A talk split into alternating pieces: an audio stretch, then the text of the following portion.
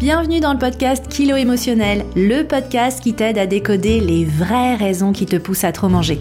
Je suis Johanna Verdi, coach de vie, auteur du guide Mon cahier Kilo émotionnel, créatrice du programme Déjeuner en paix et moi-même ancienne mangeuse compulsive. Si la nourriture te rend dingue, si tu te jettes sur la bouffe à la moindre contrariété, si tu rêves de perdre du poids mais que tu es incapable de tenir un régime plus de deux jours ou deux heures consécutives, tu es au bon endroit. Avec ce podcast, je vais te montrer comment sortir de l'obsession alimentaire et faire la paix avec ton assiette et ta balance pour que tu puisses enfin consacrer ton énergie à ce qui compte vraiment. Hello et bienvenue dans ce nouvel épisode du podcast. Aujourd'hui, je voudrais te guider sur le post-compulsion alimentaire. Qu'est-ce qui se passe après une compulsion alimentaire? Comment réagir? Quoi faire? C'est vraiment le sujet de l'épisode d'aujourd'hui. Alors, pour commencer, je voudrais déjà faire une petite, on va dire, clarification de vocabulaire. Moi, j'utilise sans différence tout ce qui est crise d'hyperphagie, de suralimentation compulsion alimentaire ou simplement un repas trop copieux. Hein. On va tout mettre dedans, on va parler de compulsion alimentaire au global. Si aujourd'hui euh, après avoir trop mangé, tu te sens grosse, tu te sens nulle, t'as envie de te fracasser la tête contre le mur. Si tu te dis demain c'est un autre jour et demain c'est ceinture, ben cet épisode il est vraiment pour toi. Je voudrais t'aider aujourd'hui à prendre conscience des erreurs que tu fais sûrement après une compulsion alimentaire et te montrer comment sortir de l'impasse ou plutôt j'ai envie de dire c'est même pas une impasse d'ailleurs, hein, c'est une sorte de boucle sans fin. Mais pour commencer cet épisode, je voudrais aussi faire un warning super important. Si aujourd'hui ta réaction après une crise alimentaire, c'est de te faire vomir, euh, ne viens pas chercher de réponses sur Instagram ou sur des podcasts. Tu as absolument besoin de te faire aider parce que la boulimie vomitive, c'est quelque chose de très grave. Ça va déclencher derrière vraiment un mauvais état nutritionnel avec des carences qui peuvent entraîner des œdèmes, une hypotension artérielle, un risque d'ostéoporose précoce et des troubles du cycle menstruel. Donc c'est vraiment toute ta santé qui est en danger, la santé de tes dents, de ton œsophage, la santé vraiment métabolique, même ton rythme cardiaque, tout qui est en danger. Donc si aujourd'hui ta réaction après une compulsion alimentaire c'est de te faire vomir et que tu le fais systématiquement toutes les semaines, plusieurs fois par semaine, je t'incite vraiment à aller consulter un professionnel de santé pour être sûr que ton équilibre, ta santé globale est vraiment assurée. C'est super méga important. Voilà, donc ça c'est dit. Donc maintenant, on va pouvoir passer au programme de l'épisode aujourd'hui. Aujourd'hui, je voudrais commencer par te parler dans un premier temps des erreurs à ne pas faire après une compulsion. Et tant que tu fais ces erreurs, tu resteras enfermé dans les compulsions alimentaires. Ensuite, je te partagerai trois conseils à suivre pour passer le cap en douceur après une compulsion. Et enfin, reste bien jusqu'à la fin de l'épisode parce que je te partagerai ma vision des choses et ce que la compulsion peut t'apporter si tu acceptes de regarder enfin au bon endroit. Je voudrais commencer cet épisode en allant passer en revue quatre types d'erreurs qui, clairement, si tu les fais, et je pense que si tu es là, c'est que tu les fais encore, ces erreurs t'enferment dans les compulsions alimentaires. Donc la première erreur, c'est après une compulsion alimentaire. Donc encore une fois, une compulsion alimentaire, ça veut juste dire j'ai trop mangé, soit je me suis jetée sur la bouffe à la moindre contrariété, soit en fait je me suis pas écoutée et j'ai trop mangé encore et encore un repas vraiment trop copieux. Je me sens mal. En fait, ce qui compte, c'est vraiment cette sensation de te sentir mal après le repas. Peu importe finalement la nature de la prise alimentaire. Donc la première erreur que tu fais sûrement, c'est que après une crise, tu te concentres uniquement sur la bouffe et tu te mets à passer en revue tout ce que tu as mangé, à compter les calories, euh, peut-être à compter euh, les points de tes dégâts si tu fais euh, si tu calcules les points Weight Watchers et tu te dis déjà bon bah du coup prochain repas ça va être ceinture, faut que je saute le prochain repas ou tu commences peut-être à planifier ta prochaine diète ou ta prochaine cure de jus pour détoxifier tout ce que tu viens d'ingurgiter. Hein. Tu te dis déjà que euh, va falloir que tu fasses quelque chose pour compenser tes écarts et pour compenser bah, la prise de poids que tu as parce que tu es convaincu que juste ce repas trop copieux, cette prise alimentaire, elle te fait grossir. Si tu te reconnais, si après une crise alimentaire, tu te concentres uniquement sur la bouffe, je voudrais vraiment que tu prennes conscience que c'est une grosse, grosse, grosse erreur. Parce que plus tu te concentres sur la bouffe, plus tu te concentres sur la privation que tu vas mettre en place, et plus ça va te conduire à de nouvelles compulsions alimentaires. Parce qu'encore une fois, c'est la privation et parfois ça peut être juste la privation mentale. Hein. Je vais me priver, ça, ça va être interdit, il va falloir que je fasse attention. C'est juste toutes ces ruminations en fait déjà qui créent ce sentiment de privation et qui vont déclencher plus de compulsions alimentaires. La deuxième erreur que tu fais peut-être, c'est de te dire, ben, je vais aller faire du sport. Je vais aller faire du sport pour brûler ces calories. Hein, T'es vraiment en mode, je vais faire du sport comme une forcenée pour compenser. Et moi, c'est vraiment quelque chose qui m'est arrivé quand j'étais au plus fort de mes compulsions alimentaires. À la fois, je me goinfrais et à la fois, j'avais une pratique intensive du sport. Donc, je me revois encore engloutir, je sais pas, quatre ou cinq pains au lait d'affilée. Et ensuite, me dire, oh mon dieu, j'ai fait une grosse bêtise, il faut que je me fasse pardonner en allant courir et j'allais courir 10, 12 kilomètres pour, entre guillemets, expier mes fautes pour brûler ses calories. Et clairement, quand j'étais dans cette énergie-là, j'étais pas dans l'énergie du sport plaisir.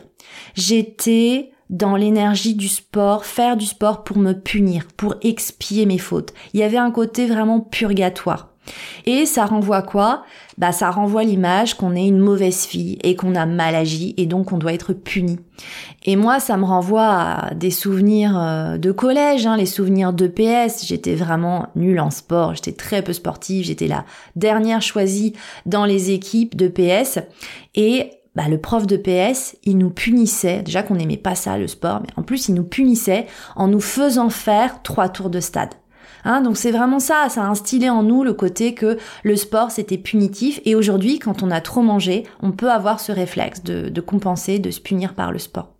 Et puis cette image du sport punition, elle est instillée aussi en nous par cette vision un petit peu collective qu'on a par exemple de l'armée, où le général punit les troupes en faisant 50 pompes. Donc on a vraiment cette image du sport punition.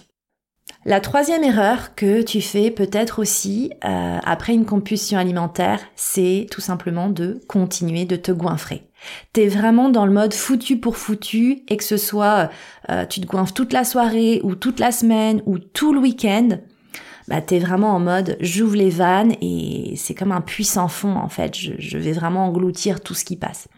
Et si tu le fais, sache que t'es pas seul, t'es pas détraqué c'est vraiment un mécanisme compensatoire qui se met en place suite à une trop grande privation. Et encore une fois, cette privation, elle est parfois mentale, hein, ça peut être euh, deux semaines, deux jours ou même deux heures. C'est le fait de te priver, de t'être privé euh, et de façon très très très répétée qui fait qu'aujourd'hui, tu as ce mécanisme compensatoire de quand tu as trop tiré sur l'élastique et que ça craque, purée, ça, ça y va quoi, hein, ça craque pour de vrai. Donc tu vois, si tu te reconnais là-dedans, je voudrais vraiment que tu saches que tu n'es ni seul, ni détraqué. Hein. c'est vraiment ce mécanisme compensatoire face à cette trop grande privation. Mais je voudrais aussi que tu le vois sous un autre angle, parce que moi je considère que ce, ce truc du foutu pour foutu, c'est aussi un mécanisme d'auto-sabotage qui est une façon à la fois déjà de t'anesthésier, Hein, parce qu'en fait, quand tu manges, tu manges parce que t'es dans l'inconfort. Donc t'es dans l'inconfort, t'as des émotions inconfortables qui te traversent. Ta réaction, c'est de manger. Sur le moment, t'as un tout petit soulagement, et puis derrière, en vrai, ce qui se passe, c'est que t'as encore plus mal. T'as un vrai inconfort, que ce soit sur le plan physique, psychologique, émotionnel. C'est vraiment la bérésina. Donc, comment tu gères ce très grand inconfort? Bah, en mangeant encore plus. Hein, donc c'est vraiment une recherche de soulagement une recherche, on va dire, vraiment de, d'anesthésie, en fait. On cherche à s'anesthésier. C'est aussi, ce foutu pour foutu, un mécanisme d'auto-sabotage qui renvoie à la punition. On a comme ça, hein, toutes et tous des images collectives. Euh, moi, ça me fait penser à, au film Mathilda qui a été euh, revisité récemment par Netflix. Mathilda, c'est une petite fille super intelligente qui rêve d'aller à l'école et le jour enfin euh, où à 6 ans, ses parents acceptent de l'envoyer à l'école, bah, il l'envoie dans une école hyper stricte avec une directrice complètement dingo, super rigide et autoritaire qui a tendance à vraiment punir pour ne pas dire carrément euh, torturer les enfants. Et dans une scène qui, moi, m'a vraiment traumatisée, on voit la très méchante directrice punir un petit garçon qui s'appelle Bruce et qui est vraiment la caricature du petit gros euh, glouton gourmand. Et en fait, Bruce vole de la nourriture, je crois qu'il vole un bout de gâteau euh, à la méchante directrice. Et pour le punir, qu'est-ce qu'elle fait? Eh bien, elle l'oblige à se goinfrer, elle l'humilie en l'obligeant à manger tout un énorme, gigantesque gâteau au chocolat devant tout le monde jusqu'à l'écœurement.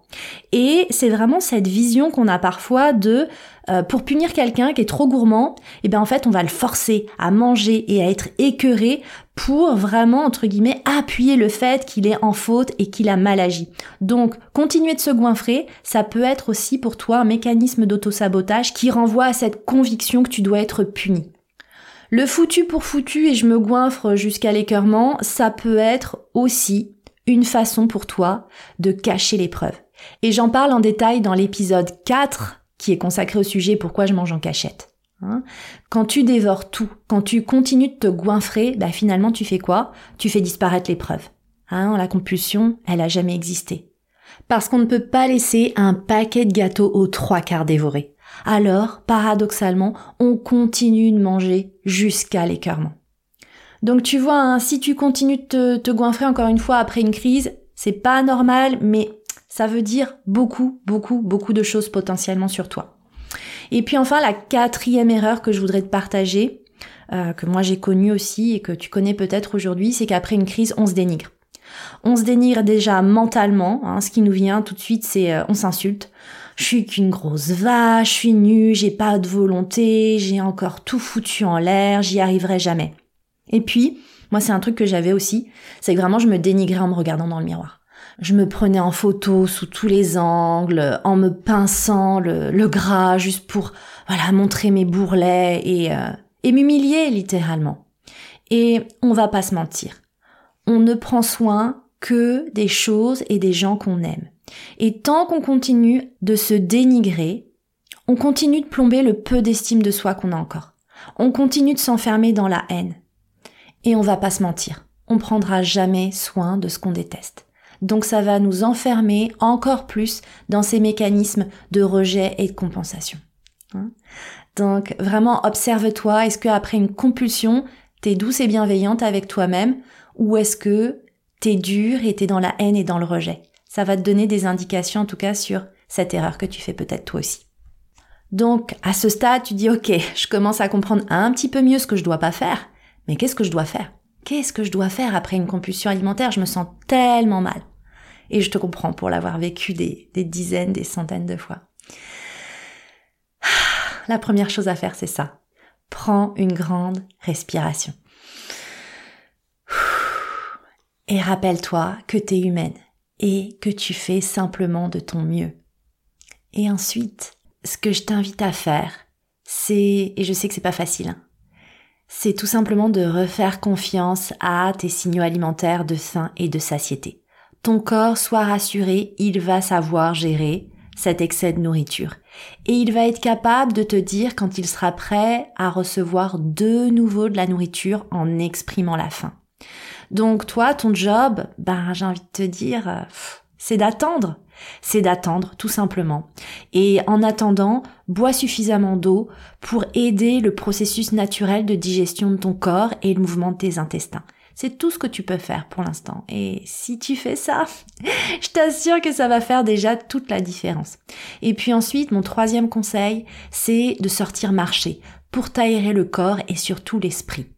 Sortir de chez toi, ça va être bon pour ta santé mentale et physique, ça va permettre de couper court aux ruminations. Même s'il pleut, prends un parapluie et sors marcher. Même s'il fait froid, tu mets ta doudoune, tu mets tes chaussures et tu files dehors. Tu le sais, je le sais, après une crise alimentaire, il y a beaucoup d'émotions qui nous traversent. Et le mouvement physique doux, ça va vraiment nous aider à processer nos ressentis, à faire circuler ces émotions qui nous font tant de mal. Parce que je te rappelle que euh, émotion, c'est rien d'autre que emotion, énergie in motion, une énergie en mouvement. Ou en tout cas, une énergie qui cherche à être en mouvement.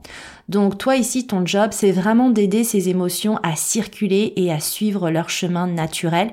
Les émotions ne sont pas des états pérennes, ce sont des états passagers. Et toi, par ce mouvement physique doux, par le fait d'être dehors, ben, tu vas aider tout simplement ce processus. Ça va vraiment t'aider aussi à sortir de toi-même, hein. comme je te disais, à couper court aux ruminations et à te connecter à ton environnement et euh, au moment présent parce que ça va t'obliger à regarder ce qui se passe autour de toi, euh, ce qu'il y a devant tes pieds, euh, la nature, les oiseaux, le ciel, les passants, ou peut-être l'architecture des bâtiments euh, si tu es en ville.